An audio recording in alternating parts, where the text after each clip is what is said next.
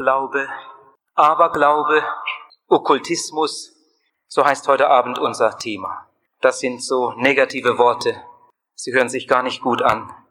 Und ich hoffe so sehr, dass ich auch heute Abend so Gottes Liebe zeigen kann, dass sie durch den ganzen Abend irgendwie hindurchstrahlt. Und dass das, was wir gerade gehört haben im Lied, uns heute Abend ganz groß. Wenn Jesus kommt, wird Satans Macht gebrochen. Wenn Jesus kommt, ist es mit ihm vorbei. Wenn du ihm die Tür deines Lebens auftust, wenn du Jesus hineinnimmst, dann wird dein Leben neu. In 2. Chronik, Kapitel 16, Vers 9 steht, die Augen des Herrn durchstreifen die ganze Erde, um sich mächtig zu erzeigen an denen, die von ganzem Herzen ihm ergeben sind. Für alle Zuhörer, die heute Abend das erste Mal hier sind, möchte ich ein paar einleitende Gedanken vorausschicken, damit Sie gleich den richtigen Einstieg haben. Wir sind ja hier mitten in einer Evangelisation. Manch einer hat noch nie so eine Veranstaltung besucht und weiß gar nicht so richtig, um was es da geht. In einer Evangelisation spricht man jeden Tag, jeden Abend über Gott. Über Gott, so wie die Bibel ihn zeigt. Über Gott, so wie er wirklich ist. Und andererseits spricht man über den Menschen, über Menschen wie du und ich, über Menschen so wie sie wirklich sind. Die Bibel sagt uns, dass Gott ein heiliger Gott ist und dass wir Menschen sündige Menschen sind, dass zwischen Gott und uns eine ganz dicke Wand besteht, eine Scheidewand, nämlich die Sünde. Wenn Gott nicht vom Himmel her eingegriffen hätte, wären wir alle ewig verloren. Aber Gott will nicht, dass der Sünder in seiner Sünde sterbe, sondern Gott will, dass er lebe. Und darum hat Gott in seiner Liebe einen wunderbaren Plan gehabt. Gott hat in seiner Liebe sein Liebstes, nämlich seinen Sohn, geopfert. Sein Sohn, der von Ewigkeit beim Vater war, hat die Herrlichkeit beim Vater verlassen und ist in diese Welt gekommen, ist selbst Mensch geworden, hat hier auf der Erde gelebt, aber ohne zu sündigen, hat uns die Liebe Gottes verkündigt und schließlich hat er die Sünde der Welt stellvertretend auf sich genommen und ist dann ans Kreuz gegangen, um stellvertretend für uns am Kreuz zu sterben. Der Vater hat ihn auferweckt von den Toten. Er hat ihn zum Retter der Welt bestimmt. Und nun sagt uns die Bibel, wenn wir mit unserer Sünde zu Jesus Christus kommen und ihn um Vergebung bitten, dann macht sein Blut uns rein von aller Sünde. Wenn wir dann Jesus im Glauben in unser Leben hineinnehmen, werden wir Kinder Gottes. Wir fangen noch einmal ganz von vorn an. Die Bibel spricht an vielen Stellen darüber. Wenn wir unser altes Leben ihm bringen wie ein schmutziges Kleid, nimmt er es uns weg. Die Bibel nennt das auch Bekehrung. Wenn wir dann Jesus Christus im Glauben in unser Leben hineinnehmen, werden wir Kinder Gottes. Die Bibel spricht von der Wiedergeburt. Und das, beides, wird in diesen Abenden immer und immer wieder dankbar erlebt. Wir freuen uns, dass Gott uns in diesen Tagen so zur Hilfe kommt und Menschen ruft und rettet. Gott will auch dein Bestes, lieber Zuhörer. Gott will dein Bestes. Aber das Schlimme ist, und damit wollen wir uns jetzt zu Anfang etwas beschäftigen, der Mensch will nicht. Der Mensch will anders. Und damit macht er sich selbst und viele andere kaputt. In Hosea Kapitel 12, Vers 9 steht, das ist dein Verderben, dass du gegen mich deine Hilfe bist. Das ist der größte Fehler, den viele, viele Menschen tun dass sie gegen Gott ihre Hilfe sind. In Sprüche Kapitel 14, Vers 34 heißt es, Gerechtigkeit erhöht ein Volk, aber die Sünde ist der Leute Verderben. Ich habe mich in den letzten Jahren manchmal gefragt, warum sündigt der Mensch überhaupt? Sünde macht doch nicht glücklich. Es gibt doch keinen Menschen auf der Welt, der mit Überzeugung sagen möchte, Sünde hätte ihn glücklich gemacht. Das gibt es doch nicht dass ein Mensch durch Sündigen froh geworden wäre. Das Gegenteil ist der Fall. Gott macht glücklich. Gott macht froh. Gerechtigkeit erhöht ein Volk. Aber die Sünde ist der Leute Verderben. Ich glaube, die meisten Menschen leben so, als ob es keinen Gott gäbe. Aber das ist gar nicht so einfach. Denn wir haben so viele Wünsche, die nur Gott erfüllen kann. Eigentlich brauchten wir ihn unbedingt. Aber die meisten Menschen versuchen es selbst zu schaffen. Sie wollen Glück bauen, Sie wollen ihr Leben meistern ohne Gott, ohne Bibel, ohne Gebet. Der Mensch will sich nichts schenken lassen. Versuch nur einmal einem anderen beim Mantel anziehen zu helfen, was du da erleben kannst. Jeder zweite dreht sich im Kreis und sagt, das schaffe ich schon alleine. Etwas Eigenartiges. Wie oft habe ich das schon beobachtet? Der Mensch will sich nicht helfen lassen. Er will sich auch nicht von Gott helfen lassen. Zum Beispiel kommt er irgendwann mal in eine Klemme im Beruf oder in der Schule. Er ist in einer etwas peinlichen Lage, in einer Not. Gott sagt, wenn du in Not bist, dann rufe mich an, dann werde ich dir helfen. Aber statt jetzt Gottes Hilfe in Anspruch zu nehmen, gebraucht er eine Notlüge, um sich aus dieser Not herauszuhelfen. Gott hat gerade für diese Notlage seine ganz besondere Hilfe zugesagt und gesagt, wenn du einmal in Not bist, dann wende dich an mich, dann werde ich dir helfen. Wir staunen, wie ich das mache. Aber der Mensch sagt, danke, ich brauche deine Hilfe nicht, ich weiß schon, wie man das macht. Not, Notlüge und dann bin ich wieder raus. Ich möchte heute Abend einmal einige ganz wichtige Dinge aufzeigen und ich glaube, dass die meisten von uns gut folgen werden und vielleicht kann uns das eine Hilfe sein. Wir haben jetzt immer wieder gehört, dass Gott uns lieb hat, dass Gott uns helfen möchte, dass Gott uns seine Hilfe anbietet und wenn wir nur wollten, wir könnten so gesegnete Menschen sein, mit Gottes Hilfe. Menschen, die mit Gottes Hilfe rechnen, die lassen natürlich nicht Gott alles allein machen. Es sind fleißige Leute, umsichtige Leute, Menschen, die im Einsatz sind. Aber sie machen es nicht allein, sie rechnen ganz bewusst mit Gottes Hilfe. Darum lesen sie die Bibel, darum beten sie. Und wenn sie in Not kommen, rufen sie ihn an. Sie rechnen mit Gottes Hilfe. Das ist der richtige Weg. Aber die meisten Menschen, so haben wir es gerade gehört, wollen sich ja nicht von Gott helfen lassen. Und jetzt müssen sie sich irgendetwas einfallen lassen. Und jetzt möchte ich euch einmal zeigen, wie die Menschen dann gefährdet sind und wie sie in der Regel vorgehen. Zuerst versucht man es mit eigenen Mitteln, ohne Bibel, ohne Gebet, ohne Gott, mit eigenen Mitteln.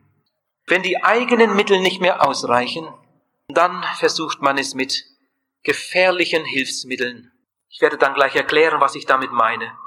Und wenn die auch nicht mehr ausreichen, dann gehen einige sogar noch ein Stück weiter und versuchen es mit Hilfe des Teufels, mit eigenen Mitteln, mit unseren Muskeln, mit unserem Geld, mit unserer Intelligenz, mit all den Mitteln, die uns einfach zur Verfügung stehen. Damit versuchen einige ihr Glück aufzubauen. Da will zum Beispiel jemand heiraten, würde er an die Liebe Gottes glauben, dann würde er beten dann würde er beten, Herr, gib mir den richtigen Partner.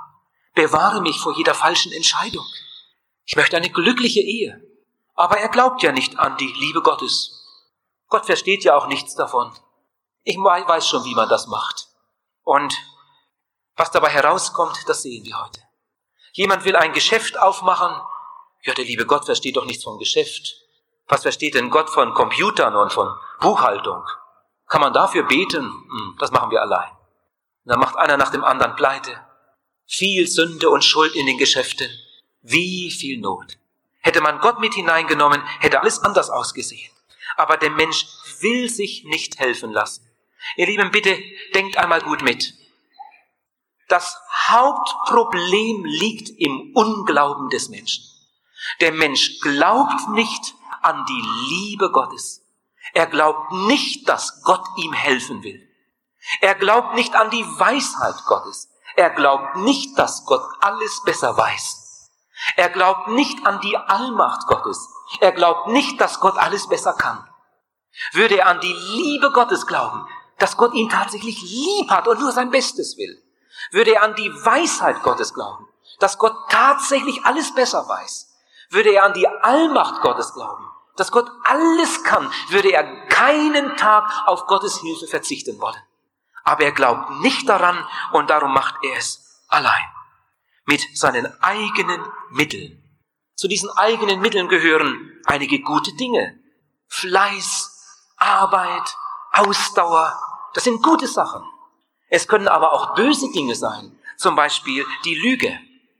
Ich glaube, das meistgebrauchte Mittel, oder die meist gebrauchte Methode, um im Leben vorwärts zu kommen, ist die Lüge. Aber wir kennen das Sprichwort, Lügen haben kurze Beine. Und so ist es auch mit all den anderen Dingen, die Gott verboten hat. Glücklich wird man dadurch nicht.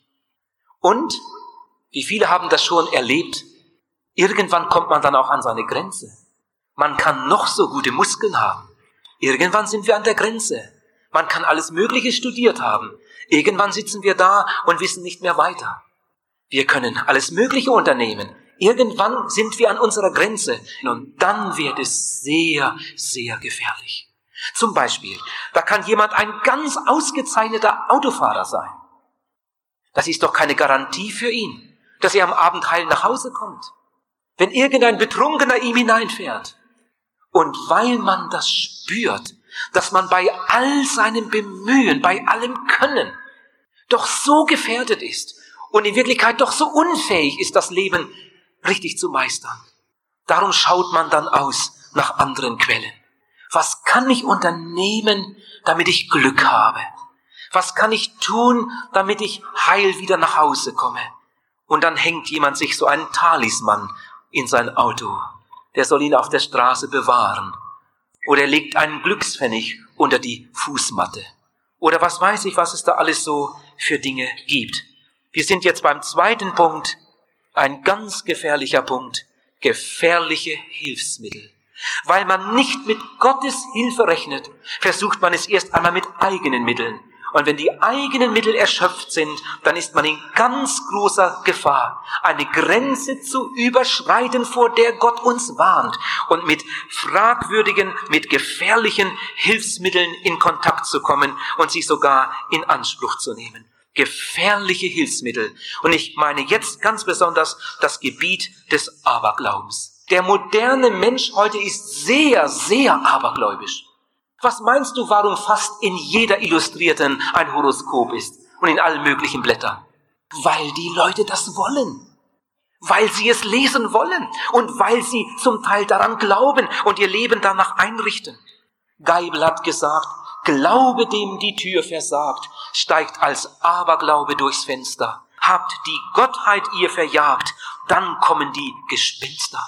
Bevor die erste Grundlage gelegt ist für das neue Haus, hat man sich einen Brandbrief besorgt. Und dieser Brandbrief wird da unten eingemauert in unserer Gegend. Ein sehr verbreiteter Missbrauch. Und man meint, wenn so ein Brandbrief da unten im Fundament steckt, dann wird nie ein Blitz einschlagen in dieses Haus. Man möchte sich schützen vor Feuer, aber über das Gerichtsfeuer Gottes, das einmal über diese gottlose Welt kommt, darüber hat man sich nie Gedanken gemacht. Mein Vater hatte einen Schulkollegen, mit dem er beinahe jeden Tag zusammen war. Sie sind später zusammen zum Konfirmandenunterricht gegangen und sie haben geheiratet. Sie sind dann zusammen auch Soldat geworden und haben an der Front im Schützengraben gelegen. Und als da die Kameraden zerfetzt wurden und den Lebenden die Knie schlotterten, da sagte der Freund meines Vaters, Hermann, mich trifft keine Kugel. Und mein Vater hat gesagt, Karl, spotte nicht. Wie kannst du so etwas sagen? Und Karl knüpfte seine Jacke und sein Hemd auf da hing so ein kleines Etui, so eine Ledertasche an einer Schnur. Was ist denn das? Und er sagte, Hermann, da drin steckt ein Himmelsbrief. Und wer so einen Himmelsbrief auf der Brust trägt, den trifft keine Kugel. Nun, es ist bekannt, dass die ganze Familie bis zum Hals in Aberglauben und Zauberei verstrickt war. Karl kam tatsächlich ohne eine Verwundung aus dem Krieg. Ob das mit dem Brief was zu tun hatte, das ist eine andere Frage, aber er kam heil nach Hause und die Jahre vergingen. Eines Nachts merkte seine Frau mit einmal, dass Karl nicht mehr atmete. Sie bekam einen Schreck, macht das Licht an. Karl, Karl war gar nicht im Bett. Ja, ist ihm nicht gut? Sie stand auf, ging in die Küche, fand den Karl nicht, ging in den Stall und da hing Karl am Balken. Er hatte sich das Leben genommen. Ihr Lieben, ich kannte die Familie sehr gut. Sie wohnten ja bei uns in der Nachbarschaft.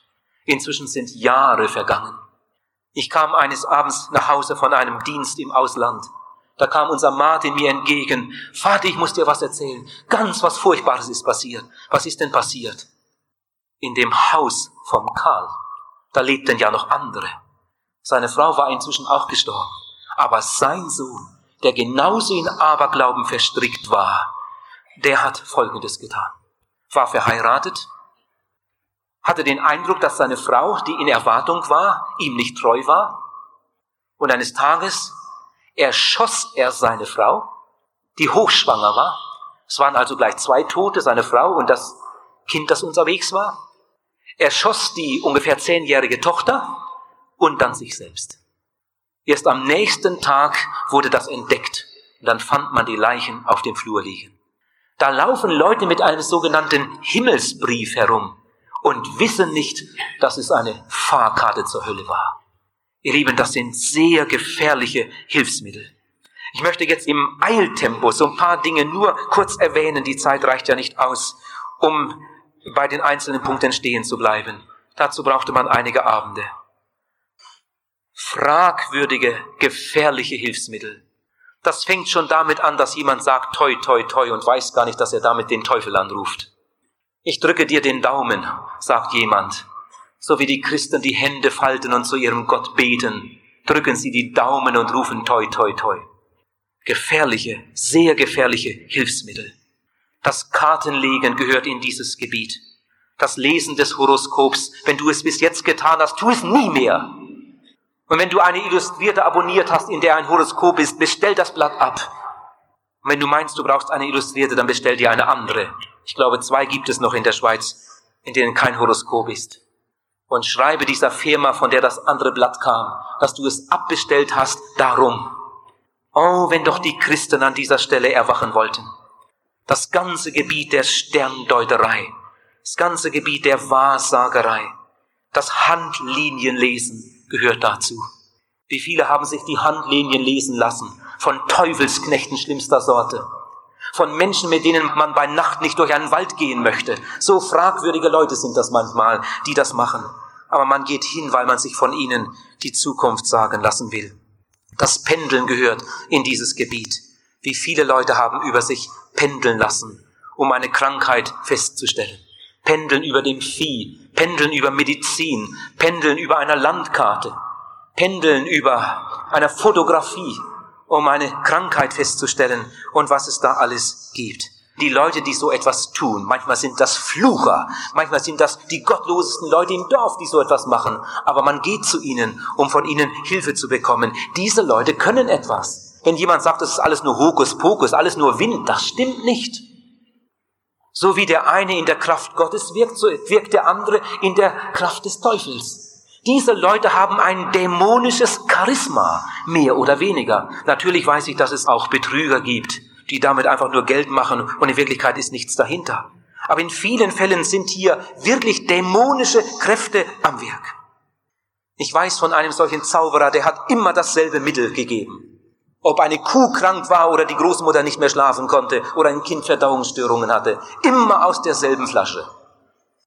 Damals, als ich noch nicht bekehrt war, da musste ich einmal mit dem Motorrad dorthin fahren, um für einen Bauern Mittel zu holen für die kranken Schweine.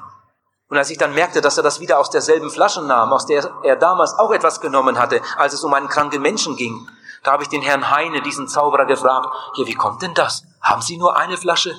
Und dann hat er gesagt, heilen tut nicht diese Flüssigkeit, sondern heilen tut die Kraft, die er in diese Flüssigkeit hineinlegt. Das ist eine gesegnete Medizin. Er hatte diese Gabe zu heilen schon von seinem Vater übernommen. Sein Vater hatte sie vom Großvater übernommen. Und dann sagte er mir, er ist so unglücklich darüber, dass sein Sohn im Krieg gefallen ist. Er überlegt schon oft, wem er dann diese Gabe mal weitergeben kann, wenn es mit ihm einmal zu Ende geht. Menschen mit dämonischen Kräften und viele lassen sich von ihnen helfen und wissen es nicht einmal. Da sagte mir jemand, in der Schweiz, dass er zu einem Masseur ging und immer wenn dieser Masseur Menschen behandelte, dann mussten diese Menschen während der Massage auf ein Christusbild sehen, das dort an der Wand hing. Sonst wirkte die Massage nicht. Eine Massage zur Kreislaufregulierung vor einem Christusbild von einem Menschen, der weit, weit von Christus entfernt ist. Wir hatten bei uns zu Hause im Dorf eine Frau, die konnte Blut stillen, indem sie ein paar Kreise machte und etwas murmelte. Und wenn der Arzt nicht helfen konnte, aber wenn diese Frau in Aktion trat, dann half es. Ich will schnell weiter noch ein paar Dinge kurz erwähnen. das Bleigießen in der Neujahrsnacht, Osterwasser holen, das dann Glück bringen soll. Die Bibel sagt, mich, die lebendige Quelle, verlassen sie und sie suchen sich Brunnen, die löchrig sind. Das Glückszeichen tragen. Jemand findet ein vierblättriges Kleeblatt, trocknet es, rahmt es ein, klebt es auf Papier und bringt es an die Wand und meint, es würde jetzt helfen. Wie viele Leute laufen mit einem Amulett rum und wissen nicht, was dahinter steht. Da hat man ein Amulett, das ein älterer Mann viele Jahre getragen hatte, auf der Brust, geöffnet nach seinem Tod. Man war einfach interessiert, was da wohl drin sein könnte. Und dann fand man in diesem aus Messingblech zusammengelöteten Ding, das der Vater immer um den Hals getragen hatte, dieser Kettenraucher und Flucher, der über 90 Jahre alt wurde und nie krank war, scheinbar ein gesegneter Mann, aber weit von Gott entfernt. Dann fand man in diesem Amulett ein kleines zusammengeknülltes Stück Papier und darauf stand Satan, diese Seele gehört dir, mit der Bedingung, dass du den Leib nicht antastest. So etwas gibt es. Und wir würden staunen, wenn wir wüssten, was in manch einem Amulett verborgen ist. Was da an Sprüchen drin steht, an Übergabe, an Weihe Sprüchen an die Finsternis und die Leute wissen es nicht einmal der Talisman im Auto. Das ist keine harmlose Sache. Die Bibel sagt, wer solches tut, ist dem Herrn ein Gräuel. Manche Leute haben so eine Christophorus-Plakette an ihrem Spazierstock oder am Schlüsselbund. Wenn du das auch hast, bitte entferne es.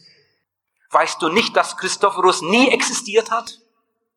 Man hat ihn ja sogar von der Liste der Schutzheiligen gestrichen, weil man diesen Betrug nicht mehr länger aufrechterhalten konnte. Millionen von Menschen haben immer wieder den Namen des Christophorus angerufen, den Schutzheiligen des Straßenverkehrs, der Weltraumfahrt und der Reisenden auf den Seewegen. Und viele Leute behaupten, dass Christophorus ihnen geholfen hätte. In Wirklichkeit hat Christophorus nie existiert. Der Mann hat nie gelebt. Es ist nur eine Figur aus einem frommen Märchen, aus einer Legende. Was sind das nur für Dinge? Menschen, die Christophorus anrufen, rufen in Wirklichkeit einen Dämonen an. Und wenn sie Hilfe empfangen haben, dann sage ich nicht, sie hätten keine Hilfe empfangen. Aber die Hilfe, die ist nicht von Gott. Wie viele Leute tragen goldene Ohrringe, weil sie meinen, dadurch würden sie den grauen Star verhindern oder wieder bessere Sehkräfte bekommen. Ihr Lieben, in dieses Gebiet gehört auch Yoga, transzendentale Meditation und noch viele andere Dinge, die vom fernen Osten ganz besonders in den letzten Jahren über das sogenannte christliche Abendland hereingeflutet sind. Und statt dass wir diesen armen Menschen das Evangelium von der Liebe Gottes gebracht hätten, fallen heute Leute auf diese okkulten Praktiken herein und wir haben einen Lehrgang, eine Schule neben der anderen in unseren westlichen Städten und diese heidnischen Religionen breiten sich bei uns aus. Das Tagewählen gehört in dieses Gebiet. Tagewählen. Die Zahl 13. Was hat die für eine Bedeutung im Leben vieler Leute? Sie würden nie in einem Hotelzimmer übernachten mit der Zimmer 13. Aber brauchst auch keine Angst haben, findest kaum ein Zimmer mit der Nummer 13. Manche Leute achten auf Vogelgeschrei. Wenn der erste Kuckuck ruft, dann muss das und das so und so sein. Dann, ich will es nicht sagen, das macht ihr es auch noch. Und wenn eine Katze von links nach rechts läuft, dann bedeutet es das. Und wenn sie schwarz ist, dann bedeutet es das. Ihr Lieben, das sind nicht harmlose Spielereien, sondern das sind sehr gefährliche Hilfsmittel. Denn Aberglaube ist auch Glaube. Aber Aberglaube ist nicht Glaube an die Liebe Gottes, an die Macht Gottes, sondern diese Menschen begeben sich in eine ganz gefährliche Abhängigkeit vom Feind. Manche haben das sogenannte sechste und siebte Buch Mose in ihrem Haus. Dieses Buch hat nichts mit dem Gottesmann Mose zu tun, sondern das ist das Produkt einer indischen Zauberschule halb schwarze Magie, halb weiße Magie. Schwarze Magie, wie man den anderen Böses antun kann durch übernatürliche Kräfte. Weiße Magie, wie man Gutes tun kann, heilen kann durch übernatürliche Kräfte. Aber mit Gott hat das nichts zu tun. Es gibt auch das sogenannte achte und neunte Buch Mose und das sogenannte zehnte und elfte Buch Mose. Das zehnte und elfte Buch Mose habe ich einmal im Emmental aus einem Haus geholt, aus einer Familie. Ihr Lieben, wenn irgendjemand ganz am Ende war, dann jener Mann, der am Rande des Ruins stand und alles Mögliche unternommen hatte, um aus dieser Misere herauszukommen. Und ich wusste, was er noch tun sollte. Bis ich dann fragte, sagen Sie, darf ich mal zu Ihnen kommen? Darf ich mal Ihren Bücherschrank sehen? Und dann entdeckten wir das zehnte und elfte Buch Mose. nachdem wir das verbrannt hatten, gebetet hatten und der Mann sich losgesagt hatte von all dem Okkulten, da kam Befreiung in sein Leben hinein. Ich bin damit eigentlich jetzt schon beim dritten Punkt, den ich vorhin schon mal kurz erwähnte. Gefährliche Hilfsmittel. Und wenn die nicht mehr ausreichen, dann geht man noch ein Stück weiter und dann sucht man die Hilfe direkt beim Teufel. Wir sind ja heute in einer so gefährdeten Welt. Vielleicht noch ein Wort übers Fernsehen wie das Fernsehen heute missbraucht wird. In Frankreich hat man eine okkulte Sendung gemacht. Ein Hypnotiseur war im Studio. Man wollte einmal probieren, ob man auch hypnotisieren kann über Distanz. Und dann hat man nachher gefragt, am Ende der Sendung, niemand wusste etwas davon. Am Ende der Sendung hat man gefragt, ob die Leute etwas gemerkt haben bei der Sendung. Ob irgendetwas anders war als sonst. Während der Sendung blitzten einige Male ganz schnell, so dass es die Leute gar nicht richtig wahrnahmen, ganz kurz die Augen des Hypnotiseurs auf. Und dann gab es viele, viele Zuschriften ans Studio. Und Leute teilten mit, dass sie während der Sendung, so wie sie es sonst nie hatten, mit einem Mal einen ganz furchtbaren Durst bekamen auf ein bestimmtes Getränk. Das hatte der Hypnotiseur ihnen einsuggeriert. So etwas ist heute möglich was da alles auf uns zukommt, auch durchs Fernsehen. Es gibt ja heute schon eine ganze Reihe okkulte Sendungen und wir sollten uns ganz gut überlegen, wann wir den Kasten einschalten und wann wir ihn auslassen. Spiritistische Sendungen werden heute frei Haus geliefert. Du würdest wahrscheinlich niemals in einen Spiritistenclub eintreten, aber du kriegst es ja alles in dein Wohnzimmer. Da wird Hypnose gezeigt und Zauberei, alle möglichen Künste werden da übertragen und zu Hause kann man sich das ansehen. Und wenn man dann diese Leute in der Seelsorge hat, die sich da ohne Bedenken mit beschäftigen, dann staunt man manchmal, was das für kaputte Leute sind. Wir haben Zuhörer gehabt, die konnten bis nachts, wer weiß wo, irgendwo sitzen und hellwach sein. Und sobald sie in einen Gottesdienst kommen, schlafen sie ein. Da kannst du predigen, was du willst. Sobald die Bibel aufgeschlagen wird, dann schlafen sie ein. Die können irgendein Buch lesen. Sobald sie die Bibel lesen wollen, schlafen sie ein. Wenn das bei dir der Fall ist, dann solltest du mal ganz gut überlegen, ob nicht hier der eigentliche Grund zu suchen ist. Es gibt Menschen, die haben Angst. Es gibt Leute, die mögen nicht im Dunkeln schlafen. Erwachsene Leute haben Angst. Vor allen möglichen Dingen haben sie Angst. Sie mögen das gar keinem anderen sagen, der andere würde darüber lachen. Unerklärlich, vor alles Mögliche haben sie Angst, haben Angst vor einer Krankheit, die sie gar nicht haben. Wer weiß, vielleicht habe ich sie doch. Oft hat das seinen Grund in Zaubereisünde, im Aberglauben, ohne dass diese Leute es wissen. Es gibt Menschen, die können in einer Evangelisation sitzen und die können die härteste Predigt hören. Und in der Predigt werden viele Dinge erwähnt, die in ihrem Leben sind. Aber berührt sie gar nicht. Gleichgültig bis dort hinaus. Ich habe hier einen Zeitungsausschnitt. Da steht große Überschrift Selbstmordgefahr. Vorsicht bei Horoskopen. Kurse in Astrologie bietet die Volkshochschule Ravensberg in Westfalen an und wagt, die Horoskopspielerei auch noch Lebenshilfe zu nennen. Psychologen des Aberglaubens wie der Arzt und Wissenschaftler Dr. Schrank stellen fest, Astrologie lähmt Tat- und Urteilskraft, sie verdummt und verflacht. Sie uniformiert die Persönlichkeit für eine plattgeistige Untergrundbewegung. Seelsorger bestätigen, Abhängigkeit vom Horoskop führt zu Lebensangst, mangelnder Entschlussfreudigkeit, Niedergeschlagenheit, ja sehr oft sogar zum Selbstmord. Aber wenn man dann solche Leute in der Seelsorge hat und etwas vermutet und dann einmal fragt, sagen Sie einmal, haben Sie vielleicht mit Aberglauben zu tun gehabt? Sind Sie auf dem Gebiet irgendwie verstrickt? Überlegen Sie einmal. Die erste Antwort, die erste Reaktion ist fast immer Nein. Nein, um Gottes Willen, wir sind doch nicht abergläubisch. Und wenn man dann noch ein bisschen weiter bohrt, weil man einfach irgendwie merkt, doch, da ist was. Überlegen Sie mal gut, war da nicht doch mal etwas in Ihrer Familie? Und dann mit einmal dämmert's. Und dann kommt die zweite falsche Reaktion, dass dann der Befragte sagt, ja, ja, schon, aber das war ja vor 20 Jahren. Was meinst du? Wenn jemand vor 20 Jahren einen Menschen getötet hat, ist er dann kein Mörder? Ist das ein Unterschied vor Gott, ob man vor 20 Jahren jemanden getötet hat oder vor 20 Tagen? Ob du vor 20 Jahren mit diesen Dingen zu tun hattest oder vor 20 Minuten, das ist doch bei Gott genau dasselbe. Auf deinem Leben liegt eine schwere Schuld, eine schwere Last. Und der Teufel hat Anrecht an deinem Leben. Und er kann in deinem Leben Dinge tun, die er sonst nicht tun könnte.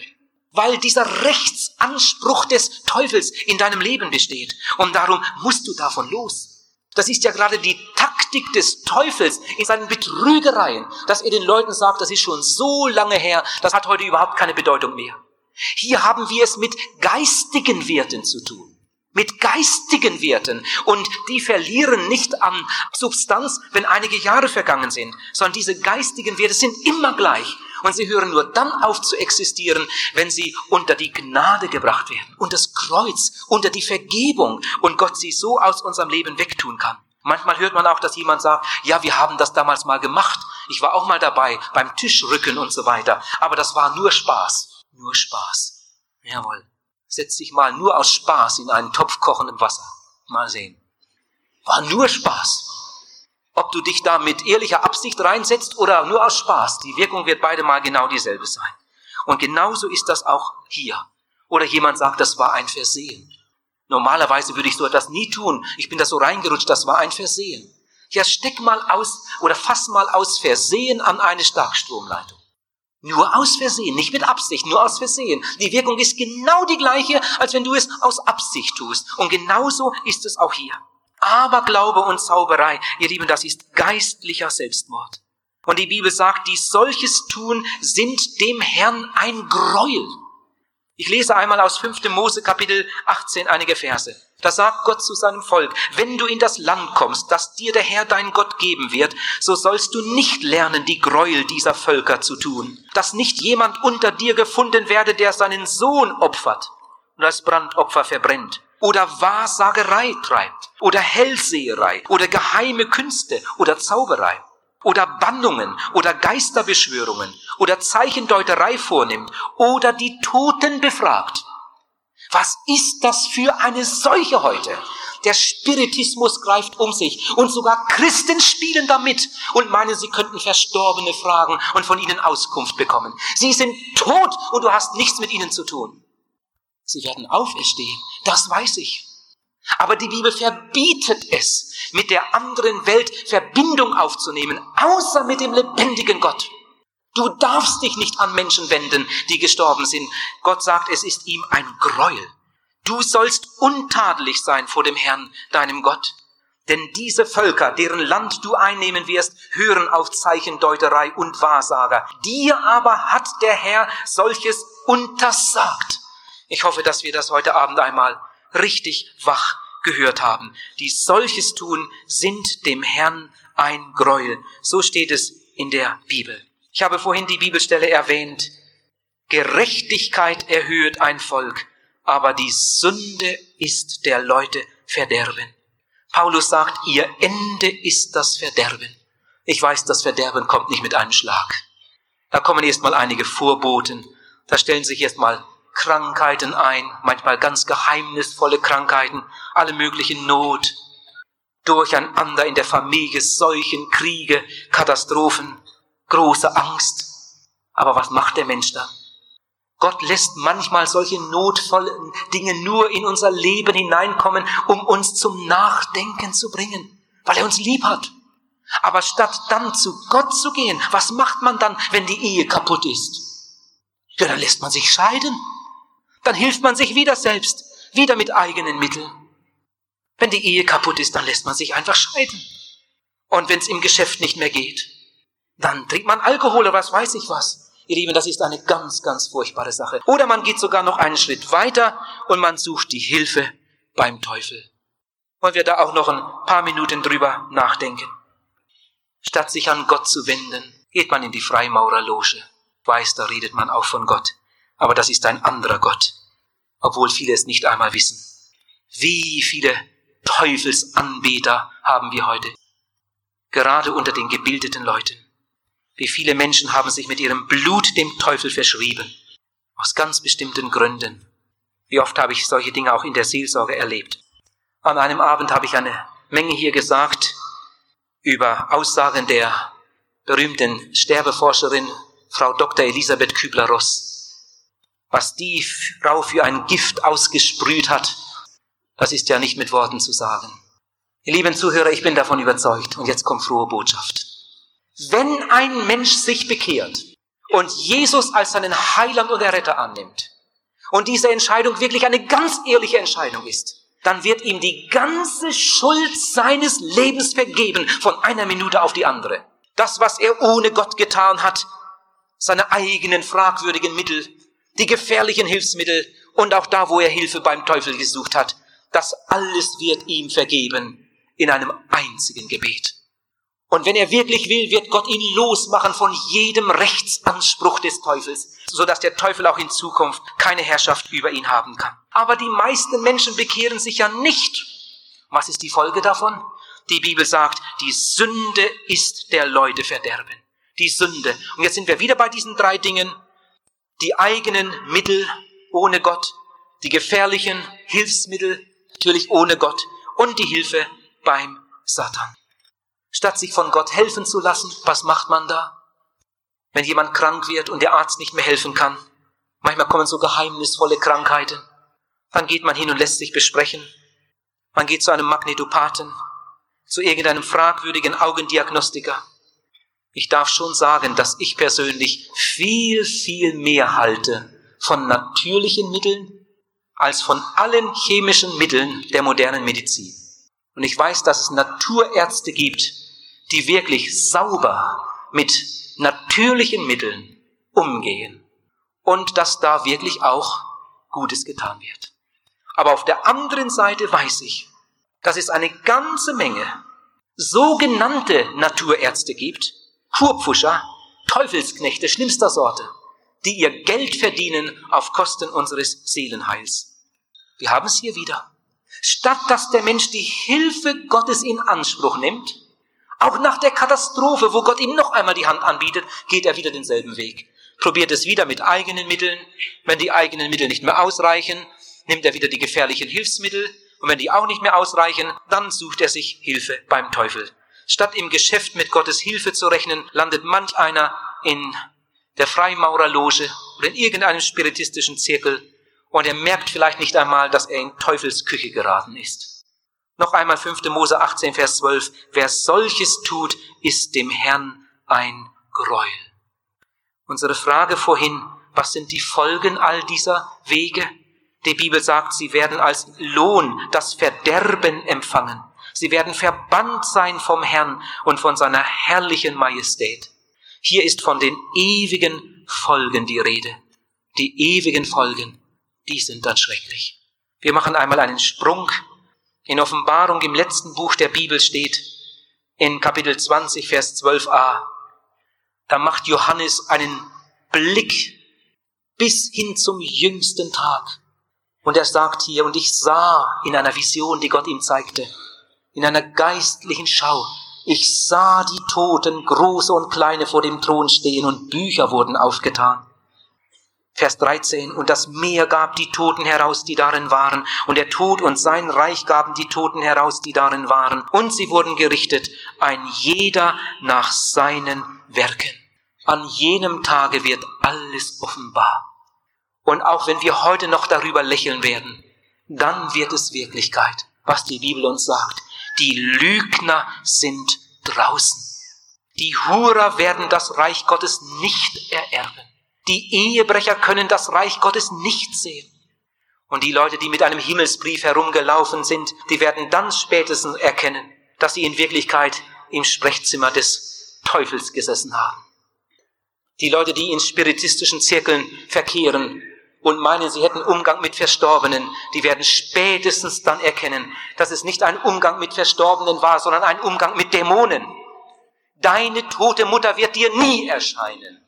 Und wenn dir jemand erscheint, der genauso aussieht und genauso spricht, dann ist es ein Dämon, der sich verstellt hat und die Form und die Sprache deiner toten Mutter angenommen hat. Aber deine tote Mutter wird dir nie erscheinen, weil Gott es nicht zulassen wird. Sie ist tot und sie wird erst wieder reden, wenn sie auferstanden ist.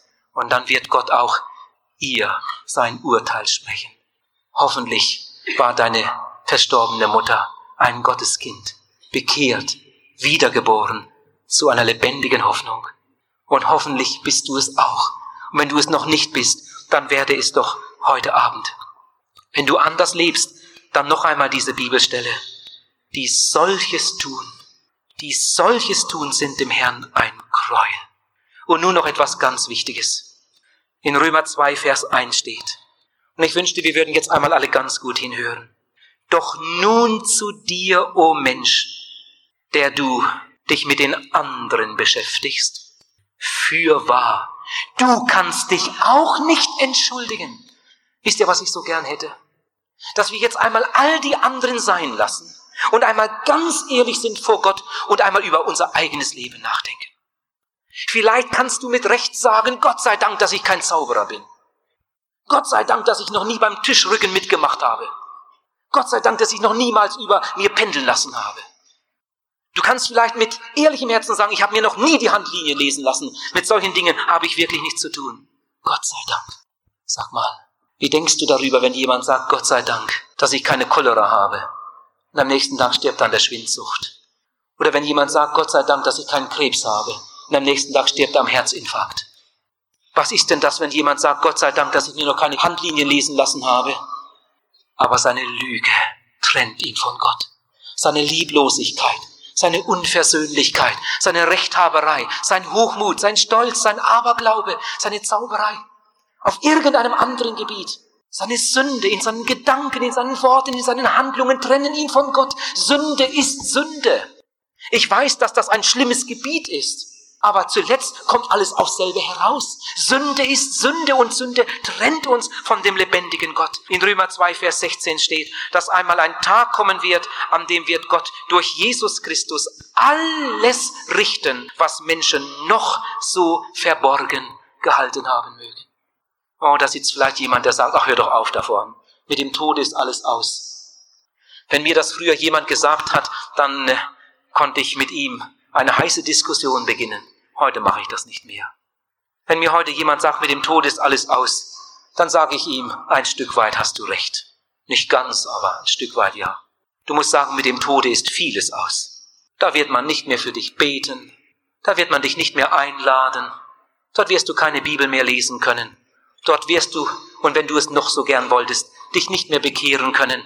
Dort gibt es keine Sündenvergebung mehr. Dort hast du keine Möglichkeit mehr wiedergeboren zu werden. Mit dem Tode ist vieles aus. Da gibt es keine Errettung mehr. Hier ist Saatzeit, dort ist Erntezeit.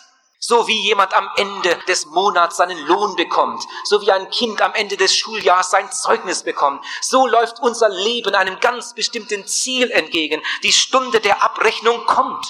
In Hebräer 9, Vers 27 steht, es ist dem Menschen gesetzt, einmal zu sterben, danach aber das Gericht. Oh, denke dran, bei jedem Schritt, was du hier lebst, das geht mit hinüber. Die Stunde der Abrechnung kommt. Galater 6, Vers 7. Irret euch nicht, Gott lässt sich nicht spotten. Was der Mensch sät, das wird er auch ernten. Dann ist alles aus mit dem Tode ist alles aus? Lieber Zuhörer, das glaubst du selbst nicht. Mit dem Tode ist alles aus. Das glaubst du selbst nicht. Und der, der dir das einflüstern will, der dir das einflüstern will, der glaubt es auch nicht. Das ist die Lieblingsbeschäftigung des Teufels, das Gegenteil von dem zu behaupten, was die Bibel sagt. Erst einmal sagt er dir, dass es ihn gar nicht gibt, den Teufel. Und du tust dem Teufel den größten Gefallen, wenn du glaubst, dass es ihn nicht gibt. Dann kann er nämlich mit dir spielen und du merkst nicht einmal, wer mit dir spielt. Ich will einmal ein paar Lügen erwähnen, die der Teufel immer wieder in die Welt setzt. Der Teufel sagt zum Beispiel, Gott liebt euch nicht. Gott liebt euch überhaupt nicht. Darum gönnt ihr euch so vieles nicht. Hat er ja zu Adam gesagt. Gott liebt euch nicht. Gott weiß genau, wenn ihr von der Frucht esst, dann werdet ihr sein wie Gott. Aber das will er verhindern. Gott liebt euch nicht. Und einige fallen drauf herein, siehe Adam. Und wenn man dann drauf hereingefallen ist und dann in der Sünde drin steckt und dann kommt ein Prediger und sagt, die Sünde ist der Leute Verderben. Du musst dich bekehren, du brauchst Sündenvergebung. Dann kommt derselbe Teufel wieder und sagt, aber Gott ist doch Liebe.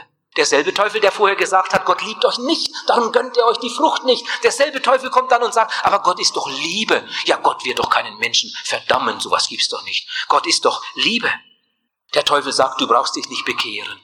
Du brauchst dich nicht bekehren, du lebst in einem christlichen Land, du bist doch nicht irgendwo im Busch. Du bist in einem christlichen Land, du brauchst dich nicht bekehren.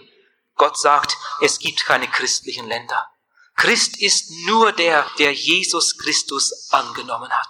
Der Teufel sagt, du bist nicht so schlecht, du brauchst dich nicht bekehren. Aber pass auf, in dem Augenblick, wo du dich bekehren willst, kommt derselbe Teufel zu dir und sagt, du bist viel zu schlecht, du schaffst das sowieso nicht. Wie oft habe ich solche Leute in der Seelsorge gehabt, die einfach immer wieder zweifelten, ob Gott ihnen wirklich vergeben kann und will. Oh, wenn Sie wüssten, was ich alles gemacht habe. Derselbe Teufel, der vorher immer gesagt hat, das ist nicht so schlimm, das kannst du ruhig machen. Gott hat dich so lieb. Derselbe Teufel kommt hinterher und sagt, das ist so schlimm, das wird Gott dir niemals vergeben. Der Teufel ist ein Lügner. Ein Theologiestudent in England musste mit einer Arbeit schreiben, bei einer Prüfung, und da hatten sie zwei Aufgaben, die eine Aufgabe, sie sollten mit einigen Sätzen ihre wichtigsten Gedanken zu Papier bringen über Gott, über das Wesen Gottes und dann ebenso ihre wichtigsten Gedanken über den Teufel, über das Böse, über das Wesen des Bösen anhand der Bibel. Und dann haben sie geschrieben. Sie hatten eine bestimmte Zeit zur Verfügung und nun schrieben die jungen Männer dort. Der eine Theologiestudent, ein junger Mann, dessen Herz für Jesus brannte, der hat geschrieben und geschrieben über Gott, über Gottes Liebe, über Jesus, über Golgatha und so weiter. Er war voll von der Liebe Gottes und so schrieb er. Mit einmal war die Zeit abgelaufen. Aufhören, die Blätter abgeben. Und er war immer noch beim ersten Punkt. Er hatte bislang nur über Gott geschrieben. Dann hat er nur noch schnell untergeschrieben, für den Teufel keine Zeit. Die Arbeit ging auch zur Prüfungskommission. Da fehlte die Hälfte. Aber die theologischen Lehrer, die haben nachher zusammengesessen und die haben gesagt, eigentlich die beste Arbeit. So sollte es bei uns allen sein. Für den Teufel keine Zeit. Hör doch nicht auf den Bösen. Hör doch auf Gottes Wort. Und lass dich von ihm beschenken und dann darf dein Leben neu werden. Der Teufel sagt, du brauchst dich nicht bekehren. Du lebst in einem christlichen Land. Gott sagt, wenn du dich nicht bekehrst, dann wirst du umkommen. Christ ist nur der, der Jesus Christus aufgenommen hat. Und jetzt möchte ich dich fragen, lieber Zuhörer, sag, hast du Jesus Christus aufgenommen? Ich glaube, wir sind jetzt hier bei der wichtigsten Minute des ganzen Abends.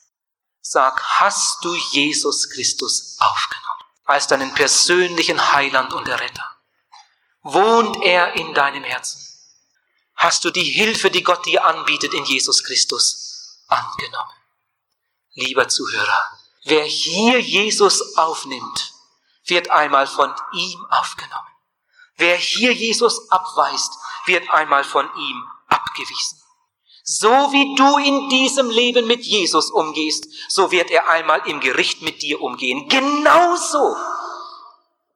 Du entscheidest deine Ewigkeit, nicht Gott.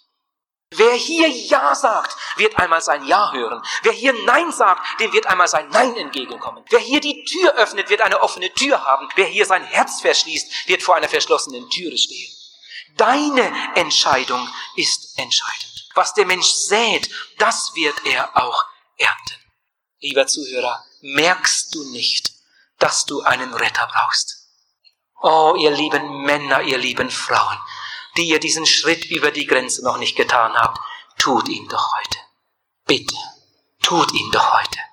Jesus wartet auf dich. Jesus streckt dir seine rettenden Hände entgegen. Ergreif sie doch heute Abend. Hab doch Mut. Und heute Abend wird dein Leben ein neues Leben werden. Gott möge dich segnen.